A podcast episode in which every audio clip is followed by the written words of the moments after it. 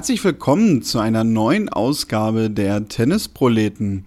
Wimbledon befindet sich auf der Zielgeraden. Wir werden natürlich ein bisschen darüber sprechen, was uns in den letzten Tagen so aufgefallen ist und ja, wahrscheinlich werden wir auch darüber sprechen, was am Wochenende uns so erwarten könnte. Das machen wir heute zu zweit. Tobi sonst sich irgendwo im nirgendwo von Europa.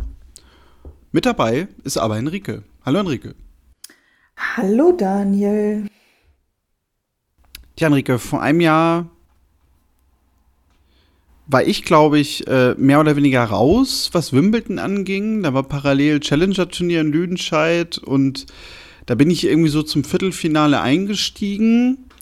Dieses Jahr war ich ja da in der ersten Woche, aber Wimbledon nicht so wirklich. Wir haben letzte Woche ja drüber gesprochen. Und ja, jetzt sind wir eine Woche weiter und das Turnier neigt sich dem Ende zu. Von daher vielleicht mal so allgemein als erste Frage, wie hat es denn so in den letzten sieben Tagen gefallen? Oh, letzte sieben Tage. Das Wetter war besser, definitiv. Aber ich fand Wimbledon dieses Jahr irgendwie anstrengend. Vielleicht auch aufgrund von Wetter und dieser ganzen Verschieberei. Ähm, da, da, dass das so quasi der Auftakt ist ja bei einem Grand Slam eh schon immer sehr ähm, stressig, weil einfach mega viel passiert. Und wenn man das dann natürlich noch in weniger Tage dampfen muss, dann wird es halt noch anstrengender. Ähm, und ja, das ist irgendwie so ein bisschen, weiß ich nicht, hängen geblieben, dass ich dann irgendwann auch gar nicht mehr so richtig den Elan hatte, das alles jetzt en Detail zu verfolgen. Ich habe zwar hier und da immer wieder was gesehen, aber so richtig voll drin, Dauer gucken, war diesmal bei mir tatsächlich nicht. Ich weiß nicht, wie es bei dir war. Ja, also ich habe jetzt wieder festgestellt, ähm, der beste Grand Slam zeittechnisch ist einfach New York mit den US Open, weil du da natürlich abends einfach vor dem Bildschirm sitzen kannst und du nicht das Problem hast, in Anführungszeichen, dass man halt so Sachen wie der Arbeit nachgehen muss etc. Ähm, ja, bei mir war es ähnlich. Also ich habe jetzt auch so sporadisch immer mal natürlich reingeguckt, gerade auch so gen Abend. Das Problem, das haben sicherlich viele Fans, wenn du natürlich da mal ein bisschen später nach Hause kommst und dann siehst du eine Stunde und dann wird das Ganze abgebrochen, beziehungsweise dann ist es einfach zu Ende mit dem Tag, weil es zu Ende ist, das letzte Match. Da wünscht man sich dann ja doch eigentlich so ein bisschen, hm, so eine Night Session, jetzt nochmal so ein zweites Match oder vielleicht auf zwei Chords irgendwie dann doch bis 0 Uhr spielen, wäre ganz schön. Das ist ja zumindest so eine Änderung, die wir bei den French Open hatten. Jetzt mit dieser Night Session, die es seit, ich glaube, zwei, drei Jahren irgendwie gibt. Fehlt natürlich in Wimbledon, wenn es alles reibungslos läuft. Ja, klar, das fehlt in Wimbledon auf jeden Fall. Ähm, das liegt natürlich einmal an der Sperrstunde Stunde an sich. Und es ist ja da auch gar nicht gewollt. Also zumindest die beiden Hauptplätze werden ja nur zart bespielt. Das ist wahrscheinlich angeblich so, damit der Rasen halt bis zum Finale auch noch besonders schön ist. Ähm, nimmt dem Ganzen aber natürlich so ein bisschen dieses, ähm, ja, diesen Charakter, den halt diese späten Spiele einfach haben. Dieses bis in die Nacht hineinkämpfen. Das gibt's da halt nicht. Aber das ist natürlich das Besondere an Wimbledon, das, was es ausmacht, dass dort ähm, alles eben immer irgendwie ein bisschen anders läuft als woanders. Und ähm, das muss man halt, glaube ich, einfach akzeptieren. Na gut, wir hatten letzte Woche ja ausgiebig drüber gesprochen, es wäre wahrscheinlich so in den späteren Abendstunden nachher auch schwierig mit rutschigem Rasen etc. Also das wird es wahrscheinlich nie geben. Aber ja, es sind nicht die, sagen wir mal, arbeitnehmerfreundlichsten Zeiten. Daher freuen wir uns umso mehr schon auf den September. Aber wir haben natürlich trotzdem qualitativ gutes Tennis gesehen. Wir nehmen am Donnerstagabend auf. Das zweite Damenhalbfinale ist gerade durch. Wondrusova gegen Jabeur wird das Wimbledon-Finale heißen. Das wissen wir schon.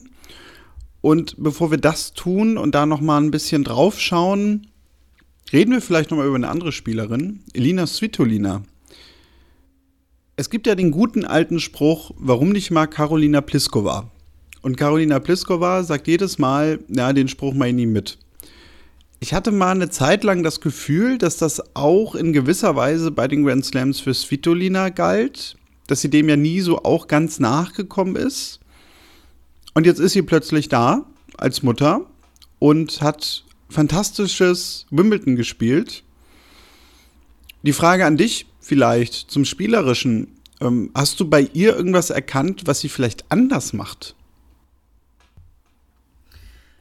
Naja, also Wimbledon fällt nicht ganz so raus bei Elena Svitolina. Ähm, ich weiß, was du meinst, wenn du auf äh, Karolina Pliskova verweist. Ähm, Svitolina ist so eine Spielerin, die außerhalb der Grand Slams immer ganz toll ist, aber innerhalb der Grand Slams ähm, so ein bisschen abfällt. Ähm, und das ist jetzt bis jetzt halt immer so. Sie hat es schon zweimal ins Halbfinale, also vor diesem Halbfinale hatte sie es schon zweimal ins Halbfinale geschafft. Ähm, das war 2019, da war es jeweils das Wimbledon und das US Open Halbfinale und dann ist sie aber nie weitergekommen. Und insofern war theoretisch dieses Jahr genauso, ne? könnte man jetzt äh, gemeinerweise so sagen, ne? was ist denn neu? Aber neu ist halt, dass sie so kurz nachdem sie ähm, ja, ihre Tochter geboren hat, das war ja letztes Jahr im Oktober, halt ähm, so wieder zu ihrer alten Qualität ähm, zurückgefunden hat. Also sie ist ja vor Wimbledon auch bei den French Open bis ins Viertelfinale gekommen, hatte davor ähm, einen Titel gewonnen, den ersten seit weiß Gott wie lange.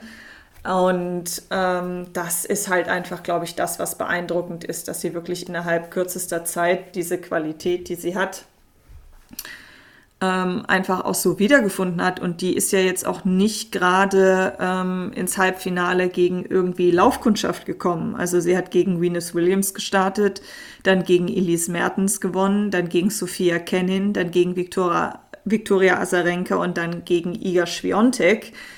Ähm, das ist ja jetzt auch nicht mal so eben durchs Turnier spaziert. Insofern äh, muss man, glaube ich, jetzt mal schauen, was da kommt. Ich hatte so ein bisschen das Gefühl, ich muss zugeben, ich habe das Halbfinale nicht gesehen. Ähm, ich kann mir aber vorstellen, dass wahrscheinlich dieser letzte Schritt, vielleicht auch mit dem Ganzen, was auch ähm, bei ihr passiert, als aufgrund der Tatsache, dass sie Ukrainerin ist und die Ukraine ja jetzt gerade andere Sorgen hat, als ähm, ins Wimbledon-Finale zu kommen. Ähm, dass das vielleicht ein bisschen too much war am Ende, aber das soll ihre Leistung in Wimbledon absolut nicht schmälern. Also wirklich so kurze Zeit, nachdem du einen Mensch aus dir rausbekommen hast, ins Wimbledon-Halbfinale einzuziehen, hat wahrscheinlich auch nicht jeder hinbekommen. Das stimmt. Ähm, das war natürlich auch so ein bisschen die Begleitstory des Ganzen jetzt, äh, gerade in der zweiten Woche bei ihr. Ähm, ja, sie hat jetzt verloren gegen Maketa Vondrusova, die ins Finale eingezogen ist und genau genommen, du hast es gerade gesagt, Svitolina hat in Wimbledon schon gut gespielt, natürlich eigentlich die viel größere Überraschung ist und wahrscheinlich eigentlich normalerweise die viel größere Geschichte sein sollte. Von daher versuchen wir das jetzt mal. Denn wenn man den Namen so liest, ich weiß nicht, wie es dir da geht, aber ja, die ist irgendwie immer da man weiß eigentlich auch, dass die irgendwie alle schlagen kann und sie auch nie ein angenehmes Los ist, egal wo sie spielt, gegen wen sie spielt. Jetzt steht sie im Wimbledon-Finale und das ist interessanterweise ja sogar schon ihr zweites Grand Slam-Finale. Sie stand 2019 bei den French Open im Finale, hat dort gegen Ons Jabeur relativ deutlich verloren. Wahrscheinlich auch wirklich ein Finale, woran sich keine Sau mehr erinnern kann.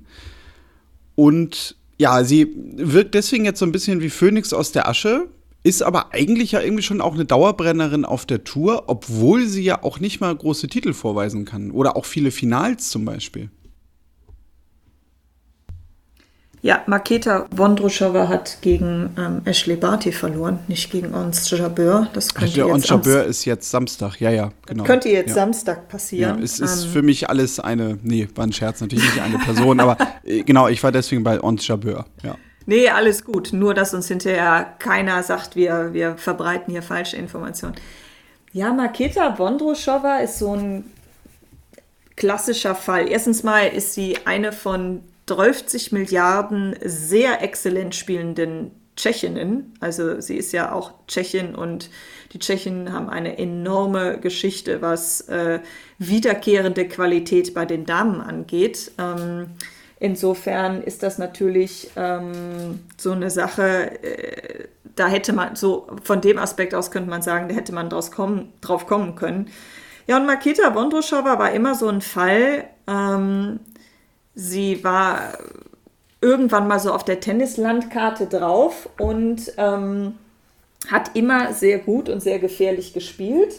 Aber dann hat es halt nie so ganz gereicht für den dauerhaften Durchbruch. Ne? Sie hat immer mal wieder geschafft, ähm, Zeichen zu setzen, wie dieser Turniersieg 2017 in Biel, aber es ist auch nur ein kleines Turnier, wie ähm, der Einzug ins French Open Finale, wo man halt immer wieder sah, welches Potenzial sie hat, wenn sie wirklich ähm, ihr Spiel durchziehen kann. Und dann war sie letztes Jahr ähm, lange verletzt, beziehungsweise hat immer wieder halt so Verletzungsgeschichten gehabt, die sie auch zurückgeworfen hat, ähm, haben. Und ja, das ist jetzt halt wieder so ein Fall von, ähm, ja, dann läuft mal alles und dann kommt sie auch sehr weit und dann ist sie auch eine unglaublich gefährliche Gegnerin. Und das Interessante ist, sie ist tatsächlich in der Open Era die erste ungesetzte Spielerin, die das Wimbledon-Finale im Einzelnen erreicht, also bei den Damen. Und die erste ungesetzte Spielerin seit Billie Jean King 1963 das Finale der, ähm, von Wimbledon erreicht hat. Ich glaube, das ist auch immer so etwas, ähm, Wimbledon ist eher so ein klassisches Turnier, habe ich zumindest immer so das Gefühl, wo ähm, diese Siegerinnen aus dem Nichts nicht ganz so, oder Sieger auch aus dem Nichts nicht ganz so häufig sind. Ich kann, ich kann das jetzt nicht belegen, aber ich habe immer so gedacht, dass Wimbledon ist irgendwie so das schwerste Turnier so aus dem Nichts zu gewinnen. Und sie ist da jetzt so ein bisschen ein Fall. Ne? Also es war natürlich klar, dass sie gut spielen würde oder dass man wusste, sie kann das spielen, aber wie sie das auch durchgezogen hat, also ich meine auch, äh, auch Vondrousova hat mit gut Stearns in der ersten Runde, aber dann Kudermetova, Vekic, Buskova, Pigula und dann Svitolina auch ein bisschen was aus dem Weg räumen müssen. Ja, das stimmt natürlich. Ähm, ein großartiges Turnier. Ja, jetzt haben wir Samstag ein Finale. Nicht gegen Ashley Barty, sondern gegen Ons Jabeur. Auch das habe ich jetzt mitbekommen und die beiden wieder voneinander getrennt. Ja, und Ons Jabeur hatte ja letztes Jahr eigentlich schon Druck im Finale. Wenn man jetzt mal so aus der Favoritensicht das Ganze betrachtet, hat verloren. Ja, jetzt in diesem Jahr, gerade natürlich auch mit, mit der Finalniederlage aus dem letzten Jahr und dann auch noch ja, der Tatsache, dass sie doch, glaube ich, für viele einer der großen Favoritinnen darauf war, das Finale zu erreichen, jetzt gegen eine ungesetzte Spielerin zu spielen, der jetzt auch nicht unbedingt nachgesagt wird, dass sie die Rasenspielerin ist überhaupt, wird der Druck wahrscheinlich noch viel, viel größer werden, denke ich mal. Also da bin ich halt mal gespannt, wie sie damit umgeht, wie sie ins Match geht. Also ich kann mir auch vorstellen, sogar, dass vielleicht gerade der erste Satz für Wondrusova noch entscheidender wird, weil sie da eine Chance kriegt, eine Chance nutzen kann. Mein Gefühl wäre, aber vielleicht ist das auch ein bisschen zu sehr dein Drehbuch, äh, wenn es drei Sätze gibt, dann macht es Jabeur am Ende. Was würdest du da so gefühlstechnisch vermuten? Hm, ja, also Jabeur ist auf jeden Fall die Favoritin, nicht nur auf dem Papier, sondern rein von der Anlage her ist, glaube ich, Rasen wirklich äh, von dem, wie sie spielt und was sie kann, ihr natürliches Habitat. Und ähm, Wondruschowa in allen Ehren, aber ich glaube, da würden die meisten ähm, uns Jabeur vorne sehen. Und bei ihr ist es tatsächlich am Ende die Frage, ähm, wie sie das mental verpackt bekommt. Ne? Weil sie äh, natürlich letztes Jahr in der Situation schon mal war. Letztes Jahr, ähm, ich glaube, da hatte sie den ersten Satz äh, gewonnen, ähm, müsste ich jetzt nochmal nachgucken. Ähm, und hat es dann doch wirklich äh, blöd noch verloren. Was ich aber interessant fand, ist, dass sie jetzt nach diesem Halbfinale ähm, auch gesagt hatte, dass sie meint, dass äh, quasi ihr altes Ich dieses Match, also gegen Sabalenka, wahrscheinlich verloren hätte oder vielleicht verloren hätte. Das zeigt, finde ich schon, dass ihr klar ist, dass es für sie vor allen Dingen eine Kopfsache ist. Ich habe auch dieses ähm, Halbfinale jetzt zwischen Jabeur und ähm, Sabalenka nicht ganz gesehen, aber ich habe den letzten Satz so ziemlich ganz gesehen und ich habe auf jeden Fall auch ihr Break gesehen und wie sie danach gespielt hat. Und ähm, das war schon sehr, ähm, ja, sehr abgezockt und sehr ruhig und sehr klar. Und natürlich muss man fairerweise zugeben, dass ähm, Sabalenka zum Ende auch so ein bisschen wie die alte Sabalenka gespielt hat, also viel zu viel Power und viel zu viel Druck gemacht hat und viel zu sehr eben auf den Punkt gehen wollte und einfach dann auch extrem viele Fehler gemacht hat. Aber man muss auch sagen, Jabeur hat es halt auch zusammengehalten. Sie hat sich davon nicht beeindrucken lassen, sie hat sich davon nicht unter Druck setzen lassen.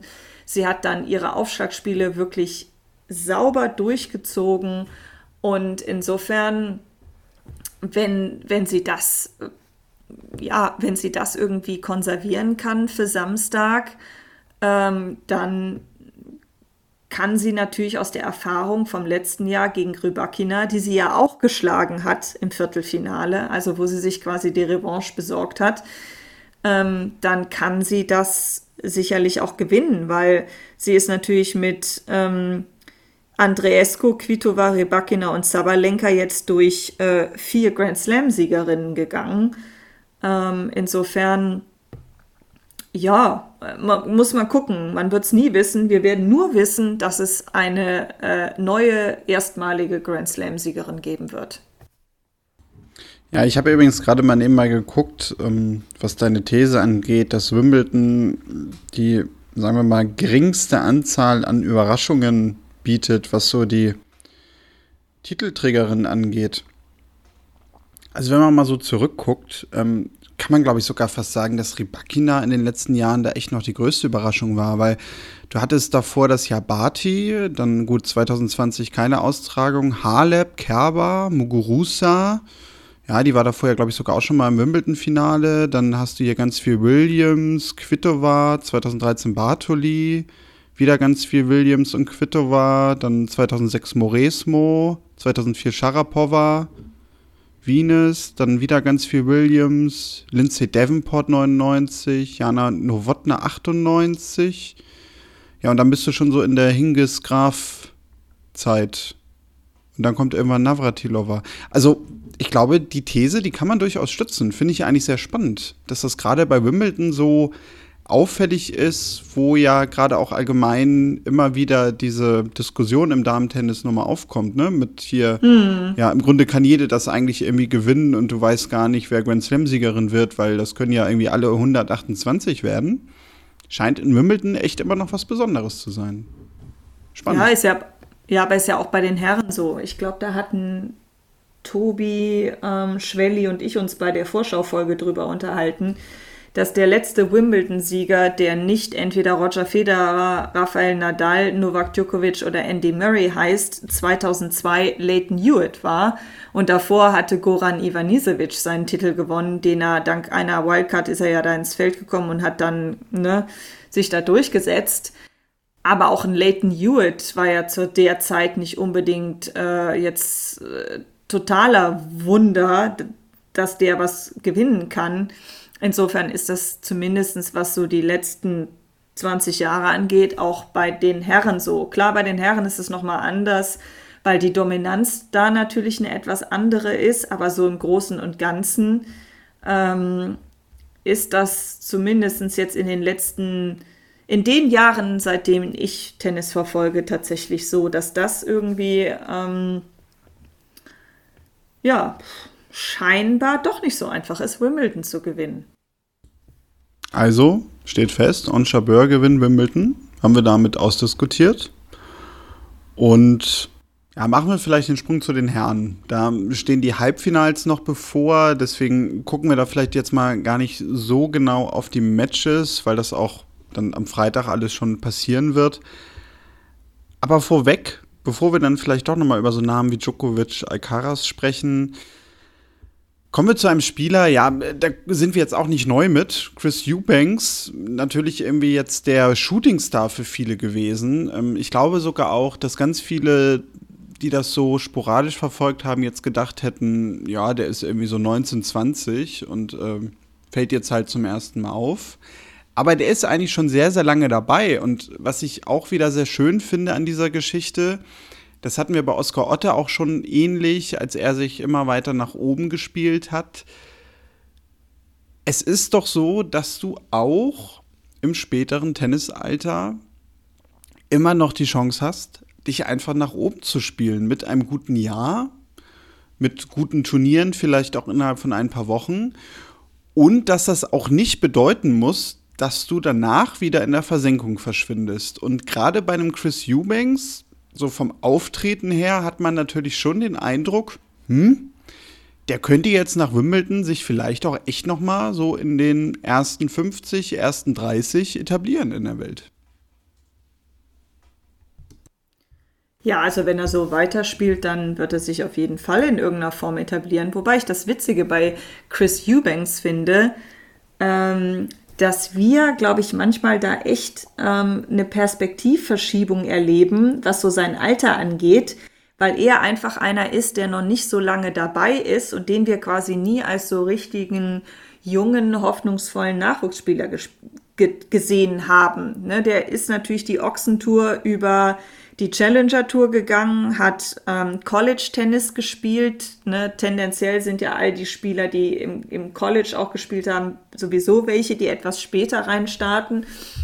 Aber wenn ich mir jetzt mal so die Top 20 der Spieler anschaue äh, bei den Herren, also die Top 20 der Weltrangliste, Chris Eubanks ist 27, Daniel Medvedev ist auch 27, Rüd und Tsitsipas sind beide 24, Rublev ist 25, Fritz und Tiafo sind 25, Katschanov 27, Nori 27, Choric 26, Tommy Paul ist auch 26, Hurkacz 26, ähm, Zverev auch 26. Also der ist altersmäßig, wenn man sich so die Jungs anguckt, gar nicht so ein Ausreißer. Der kommt einem wahrscheinlich jetzt halt älter vor, weil er erst ähm, ja jetzt so richtig durchstartet mit dem, ähm, mit, mit, ja, den, dass sich sein gutes Spiel jetzt einfach mal auszahlt.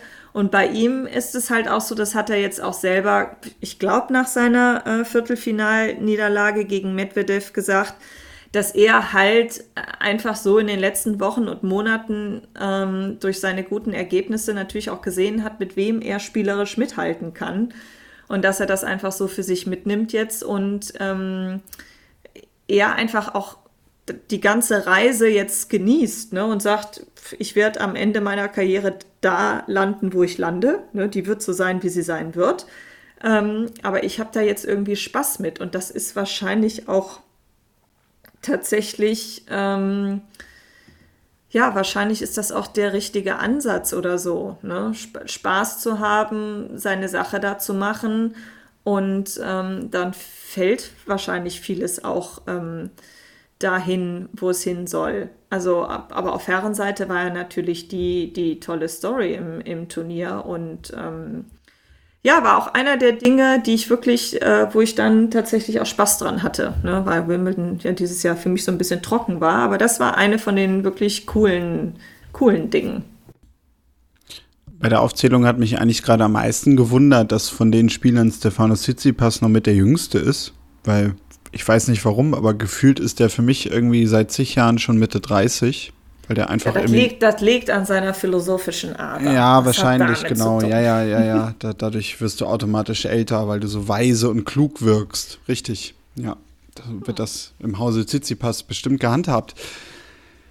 Ja, Chris Eubanks, also Wimbledon gewinnen wird er nicht, das wissen wir. Ähm, natürlich ist es spannend jetzt, äh, ja, wie er so die nächsten Turniere bestreitet und wie das für ihn so bis, sagen wir mal, Ende des Jahres auch weitergeht. Es sind bei den Herren noch vier Spieler dabei. Ich sagte es gerade, Zeitpunkt der Aufnahme. Halbfinale steht bevor. Ich könnte jetzt aber auch die These aufstellen. Was hältst du davon? Wir müssen da eigentlich gar nicht drüber sprechen, weil Novak Djokovic, ja, gewinnt eh. Ja, die These ist äh, definitiv nicht die schwächste These, die man haben kann. Und ähm, ja, wenn ich mir so angucke, wer da noch so da ist, Alcaraz, Medvedev, Sinner, theoretisch alle technisch in der Lage, Djokovic zu schlagen. Aber pff, das waren so einige. Ne? Also Djokovic hat ja gegen Hurkacz und Rublev auch jeweils einen Satz abgegeben und danach dann den Turbo angeschmissen und dann war es sich mit der Geschichte. Tja, also momentan fehlt mir, wie ich das immer so gerne sage, die Fantasie, wie es ähm, sonst noch werden soll, um ehrlich zu sein. Ja, das ist so ein bisschen das Ding. Also bei Sinner glaubt man jetzt irgendwie nicht dran. Hm, nee. Ich hatte jetzt so Achtelfinale, Viertelfinale schon so den Gedanken, vielleicht sogar am ehesten echt noch Medvedev. Ja, würde ich mitgehen. Also, was eigentlich total schräg klingt, weil er und Rasen bisher jetzt ja auch nicht so die beste Verbindung war. Aber so von seinem ganzen Auftreten bisher und ja, vielleicht dann doch auch wirklich durch diesen Zusatz dass er nun mal Dani Medvedev ist, dass er jetzt schon äh, eine Karriere hinter sich hat äh, mit ein paar Jährchen, wo er gezeigt hat, dass er mit Djokovic auch auf Augenhöhe mithalten kann. Ob es natürlich jetzt letztendlich, ja, der Weisheit letzter Schluss ist, sich das so ein bisschen so herzuleiten, ja, auch schwierig, ne? Also, weil wir haben ja auch bei Djokovic einfach immer das Problem, dann sagen wir, Mensch, ne, da ist mal so ein guter Aufschläger wie Hurkacz ja, aber Djokovic hm. ist nun mal auch der beste Returnspieler auf der Welt und der findet halt immer einen Weg, irgendwie ins Match zu kommen. Und deswegen würde es mich jetzt auch nicht verwundern, wenn er jetzt Halbfinale und Finale in jeweils drei Sitzen bestreitet und dann die Trophäe in die Höhe hängt. Ja, also das kann absolut passieren, aber ich halte von allen dreien, also Sinner, Alcaraz und Medvedev, Medvedev noch für denjenigen, der am ehesten ähm, wenn er gegen Djokovic mal die Fuß in die Tür bekommt, am ehesten das einfach runterspielen kann. Das ist zwar wirklich eine minimalst Chance und mehr auf so ein Gefühl gebaut, aber ich habe von allen dreien bei Medvedev am ehesten das Vertrauen, dass er jemand ist, dass, wenn er dann mal das Break von einem Djokovic äh, sich holen kann, dass er dann derjenige ist, der mit damit auch eine längere Zeit, ne, nicht nur in einem Satz, sondern auch länger, ja, diese, vielleicht diese Schwäche äh, eines Djokovic ausnutzen kann. Aber das ist wirklich, äh, also eine Minimalst-Chance, wenn man sich einfach mal anguckt, wie Djokovic in Wimbledon in den letzten, weiß ich nicht, 20 Milliarden Jahren gefühlt gespielt hat und wie er halt bei Grand Slams spielt. Ne? Also hatten wir auch in unserer Vorschau, äh, ich glaube vor Wimbledon nicht auf Djokovic als Sieger zu tippen, hat wahrscheinlich kaum einer gemacht. Ja, und das ist es ja, also obwohl er ja auch Sätze verloren hat, hatte man ja auch nie den Eindruck, er würde das Match jetzt verlieren. Also ich weiß nicht, hattest du mal einen Moment bei, bei den Matches, äh, dass, dass du so dachtest, oh, jetzt hat er einen Satz verloren, jetzt dreht sich das vielleicht. Sondern nee. ich fand, das war einfach immer eher so, so, so wie ein Nadal äh, bei French Open oder so, wenn er mal wirklich einen Satz abgegeben hat, wo man so dachte, ja gut, ist für die Statistik. Aber er gewinnt halt trotzdem insgesamt drei davon. Ja, wobei ich es bei Djokovic fast noch klinischer finde als bei Nadal. Also klar, bei den French Open, da wusstest du irgendwann, da ist Nadal einfach so ein Überspieler. Ich glaube, da das wegzuholen, das wird schwierig. Aber ich finde, bei Nadal ist immer noch so ein, weiß ich nicht, irgendwie so ein leiser Restzweifel gewesen, den ich finde, der bei Djokovic einfach fehlt. Und der ist mir, und das muss ich ganz ehrlich sagen, und das ist echt etwas, worüber ich in den letzten Tagen viel nachgedacht habe, die es für mich auch extrem langweilig macht, Matches mit Djokovic zu gucken. Nicht, weil sie spielerisch nicht unterhaltend sind, sondern weil du einfach weißt, was passiert. Und ich dann, oder wie es ausgeht, sage ich jetzt mal, und ich dann immer da sitze und denke, pff, ja, muss ich mir das jetzt angucken? Und da ist mir echt so die Frage aufgekommen, ob das wirklich immer so von Vorteil ist, dass du in einer Sportart so einen Dominator hast, also eine Person, die wirklich alles wegdrückt, was geht, ähm, ist auch ein Grund, warum ich die Fußball-Bundesliga total uninteressant finde, weil wahrscheinlich wird es eh Bayern München, die gewinnen und das ist für mich 0,0 interessant. Genauso wie ich äh, früher irgendwann mal die Formel 1 langweilig fand, als Michael Schumacher alles gewann. Oder äh, die Tour de France ähm, mit Lance Armstrong. Gut, bei Lance Armstrong ist ja jetzt nochmal ein Sonderfall. Aber ich, ich stelle fest, dass es mich persönlich deutlich mehr reizt, wenn es eben nicht so eindeutig ist, als wenn es so eindeutig ist. Aber vielleicht ist es auch nur persönliche Perspektive, weil ich bin jetzt auch kein besonders großer Djokovic-Fan. Ne? Ich glaube, für seine, für seine Anhänger, die, die ihn toll finden, die freuen sich natürlich. Aber ich fand es ehrlich gesagt jedes Mal, wenn Djokovic in so ein Turnier reingeht, besonders wenn es ein Grand Slam ist, hat es für mich schon manchmal so die Tendenz, ein bisschen öde zu werden. Ja, ich verstehe, was du meinst. Also auch vom Vergleich her. Ähm, also gerade wenn man an die Formel 1 denkt, da, da hat man ja sogar ein ganz gutes zweites Beispiel, finde ich. Du hattest natürlich damals bei Michael Schumacher den Effekt, das war das erste Mal, dass ein Deutscher so dominant war. Das, glaube ich, auch der erste Deutsche, der damals in der Formel 1 überhaupt einen Weltmeistertitel errungen hat, dann zu Ferrari ging und irgendwie jedes Rennen gefühlt gewann und man immer nur, zwar zumindest dann fasziniert noch vom Fernsehen, sagt, guck mal, wie dominant der fährt, ne? Und dann natürlich auch mit der Komponente, guck mal, wie zuverlässig das Auto ist. Worauf ich aber jetzt hinaus will, ist, als zum Beispiel Sebastian Vettel auch diese Phase hatte, da hat es in Deutschland ja eigentlich auch nicht mehr so extrem viele interessiert, weil man hat das für sich halt schon mal durchgespielt. Und das ist natürlich auch jetzt gerade durch die letzten 20 Jahre der Fall gewesen. Wir haben halt auch gerade in Wimbledon schon mal eine ganz dominante Phase von einem gewissen Roger Federer gehabt, wo alle drauf geschaut haben. Und deswegen lockt einen das jetzt vielleicht auch nicht mehr so extrem hinter den Ofen hervor, wenn Novak Djokovic genauso dominant oder vielleicht auch noch dominanter, wie auch immer, daherkommt und in Wimbledon jedes Jahr den Titel holt weil diese Faszination wahrscheinlich für diese Dominanz ja quasi nur einmal anziehend ist, aber danach nicht mehr so wirklich. Dann nimmt man das so eher zur Kenntnis. Ja, du hast wahrscheinlich recht, dass sich da äh, so ein gewisser Abnutzungseffekt einstellt. Bei Novak Djokovic ist es, glaube ich, auch noch mal extremer, weil er natürlich auch diese sehr, ich kann es nicht anders sagen, diese sehr klinische Art hat. Ne? Also als halt Roger Federer und Rafael Nadal noch da waren und in seinen starken Phasen auch Andy Murray, da wusstest du halt, da gibt es immer Leute, wo du sagen kannst, okay, die können es wirklich spannend machen, wo du so das Gefühl hattest, da bleibt halt so ein Prozentsatz an Fragezeichen übrig. Ne, wo du gesagt hast, aber jetzt, wenn du dir jetzt ein Turnier anguckst, wo Novak Djokovic einsteigt, natürlich, er hat dieses Jahr auch schon verloren, verstehe mich nicht falsch, ne?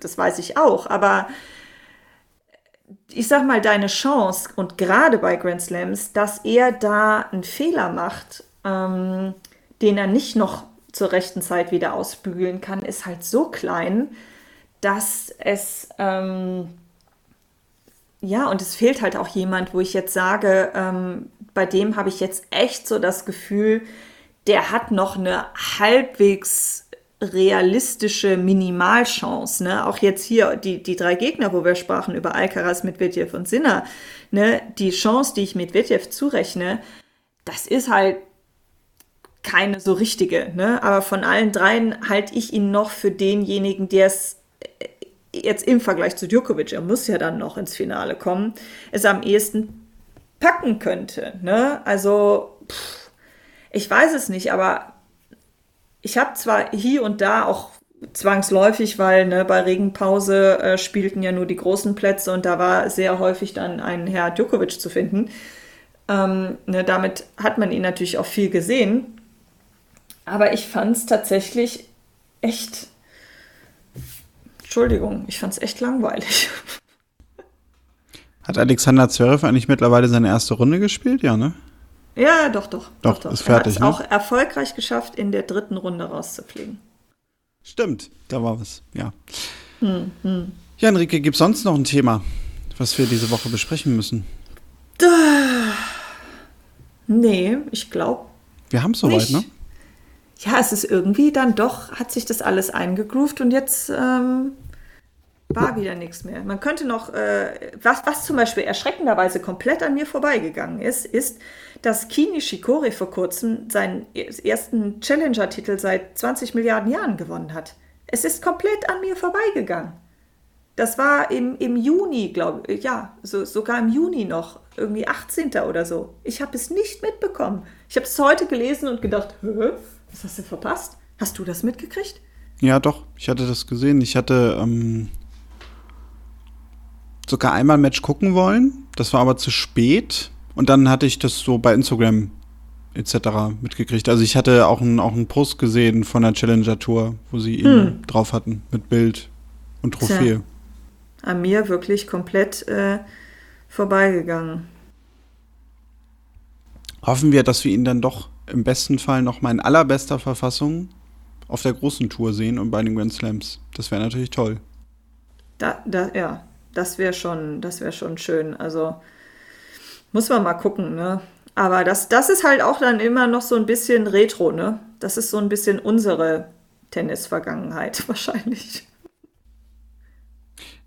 Witzig, weil jetzt müsste man ja fast die Frage stellen, ist das jetzt ein Kompliment für Kei Nishikori oder ja fast schon eine Beleidigung, dass man ihn jetzt schon als Retro ansieht? Naja. Ich meine, er kann ja nicht wegleugnen, schon eine ganze, ganze Weile auf, auf der Tour zu sein. Und in dem Sinne ist ja auch ein Novak Djokovic in irgendeiner Form Retro oder ein Nadal oder ein Federer oder so. Nee, Retro ist ja tendenziell auch was Positives. Ich finde das ja auch überhaupt nicht schlimm. Also ich meine, ich habe mir, ich freue mich ja auch immer wieder, wenn so bestimmt, gerade bei Grand Slams, weil das Feld einfach größer ist, manchmal so bestimmte Konstellationen zusammenkommen von Spielern, die dann nicht mehr ganz so top sind oder Spielerinnen auch und die dann aber im Verlaufe des Turniers oder per Losglück dann doch wieder aufeinandertreffen und du dann sagst, ja, das sind so Matches, die hast du gesehen, da hast du gerade angefangen, Tennis zu gucken und dann waren die auf ihrer Hochzeit und irgend sowas. Also ich finde es überhaupt nicht negativ. Also können wir im Grunde sagen, dass so Leute wie Stan Wawrinka, Kenny Shikori, Andy Murray, vielleicht auch Marin Cilic, das sind so die Retro-Spieler. Ja, ein bisschen schon, ja. Gut, Bisschen schon. gut. Und Benoit Ja. Paire kann man auch einrechnen. Ja, ja. Oh ja, ja, der, der kommt übrigens, der kommt übrigens nach Lüdenscheid zu den Platzmann Ja. Open. Da freue ich mich schon sehr ich drauf. ich habe eure Pressemeldung gelesen und habe gedacht, hui. Da, wart ich ihr aber mich. noch sehr nett. Also, was, wer was auf dem Platz zu unterhalten weiß, war das die Umschreibung für das, was er tut? Ja, doch, doch. ja. Hat aber auch verdient, also weil er ist Absolut. neben dem Court wirklich ein absoluter Goldschatz. Das ist jetzt vielleicht nicht das Wort, was viele mit ihm verbinden würden, aber ich höre immer nur sehr Positives. Von daher. Ja, ja, 2020 oder Ja, ich weiß, du bist 2021. da, ja, ich weiß, du bist da ein bisschen anders vor, aber doch. Na, Also, da, da hatten wir halt mal in Hamburg so eine Geschichte, wo ich gedacht habe, so, hm, also er war nie unhöflich, das kann man von ihm überhaupt nicht sagen, ne? Aber da gab es so ein, zwei Dinge, wo ich gedacht habe, aber vielleicht wollte er da auch einfach ein bisschen Spaßvogel sein. Ähm, ich wollte gerade sagen, ich glaube, also wenn wir danach gehen, war man nicht so. Also ich glaube, dann können wir das über jede Spielerin und jeden Spieler irgendwie loswerden. du, es wird immer irgendeinen geben, der sagt, die sind total doof. Bei manchen häuft es sich, aber bei den meisten ist es wahrscheinlich, man kann halt nicht jeden mögen. Richtig, das stimmt. So sieht's aus. Aber ja, genau, also da freue ich mich drauf. Über nächste Woche musst du dann mit Tobi langsam wieder gucken, was ihr so zu zweit macht. Ich kann auch schon sagen, ich werde wieder versuchen, auch in der Zeit äh, täglich einen Podcast irgendwie rauszubringen mit Tageszusammenfassungen, was euch aber natürlich nicht davon abhalten wird, dass ihr eine ganz reguläre Folge macht. Ähm, wir hatten das sogar auch vor kurzem mal besprochen, das können wir ja auch im Podcast mal erwähnen. Wir werden jetzt noch im August sogar zwei Wochen eventuell direkt hintereinander haben, wobei bei der zweiten Woche weiß ich es noch nicht, dass wir täglich auch immer so, so Dailies rausgeben zu einem Challenger-Turnier. ganz eventuell auch nochmal bei einem Turnier im September. Und ja, danach werden wir mal gucken, auch wie das Ganze ankommt. Von den Zahlen ist es doch eigentlich immer sehr gut angenommen. Aber ja, da werden wir euch vielleicht auch nochmal ganz explizit fragen, wie ihr das so findet. Schreibt das natürlich gerne auch jetzt schon. Kontakt.tennisproleten.de ist da die Mailadresse oder soziale Netzwerke. Ihr findet uns unter Tennisproleten bei Facebook, Instagram und Twitter. Auch wenn ihr irgendwelche anderen Themen habt, immer her damit. Wir sprechen drüber. Und ja, Henrike, wir hören uns dann in der nächsten Woche wieder. Und dann gucken wir mal, ob wir Tobi irgendwo wieder finden und mit ihm quatschen. Ja, den sammeln wir wieder ein und dann gibt es ab nächste Woche wieder die drei von der Tennistanke, ne? Richtig, so sieht's aus. Dann wünschen wir euch ein schönes Wimbledon-Finalwochenende. Bis nächste Woche. Macht's gut und tschüss. Tschüss.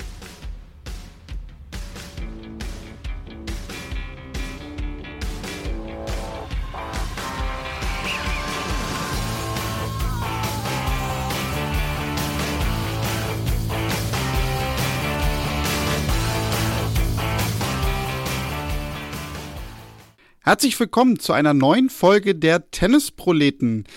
Ja, in dieser Woche ist alles mal wieder ein bisschen anders. Tobi und ich haben es leider aus terminlichen Gründen nicht so ganz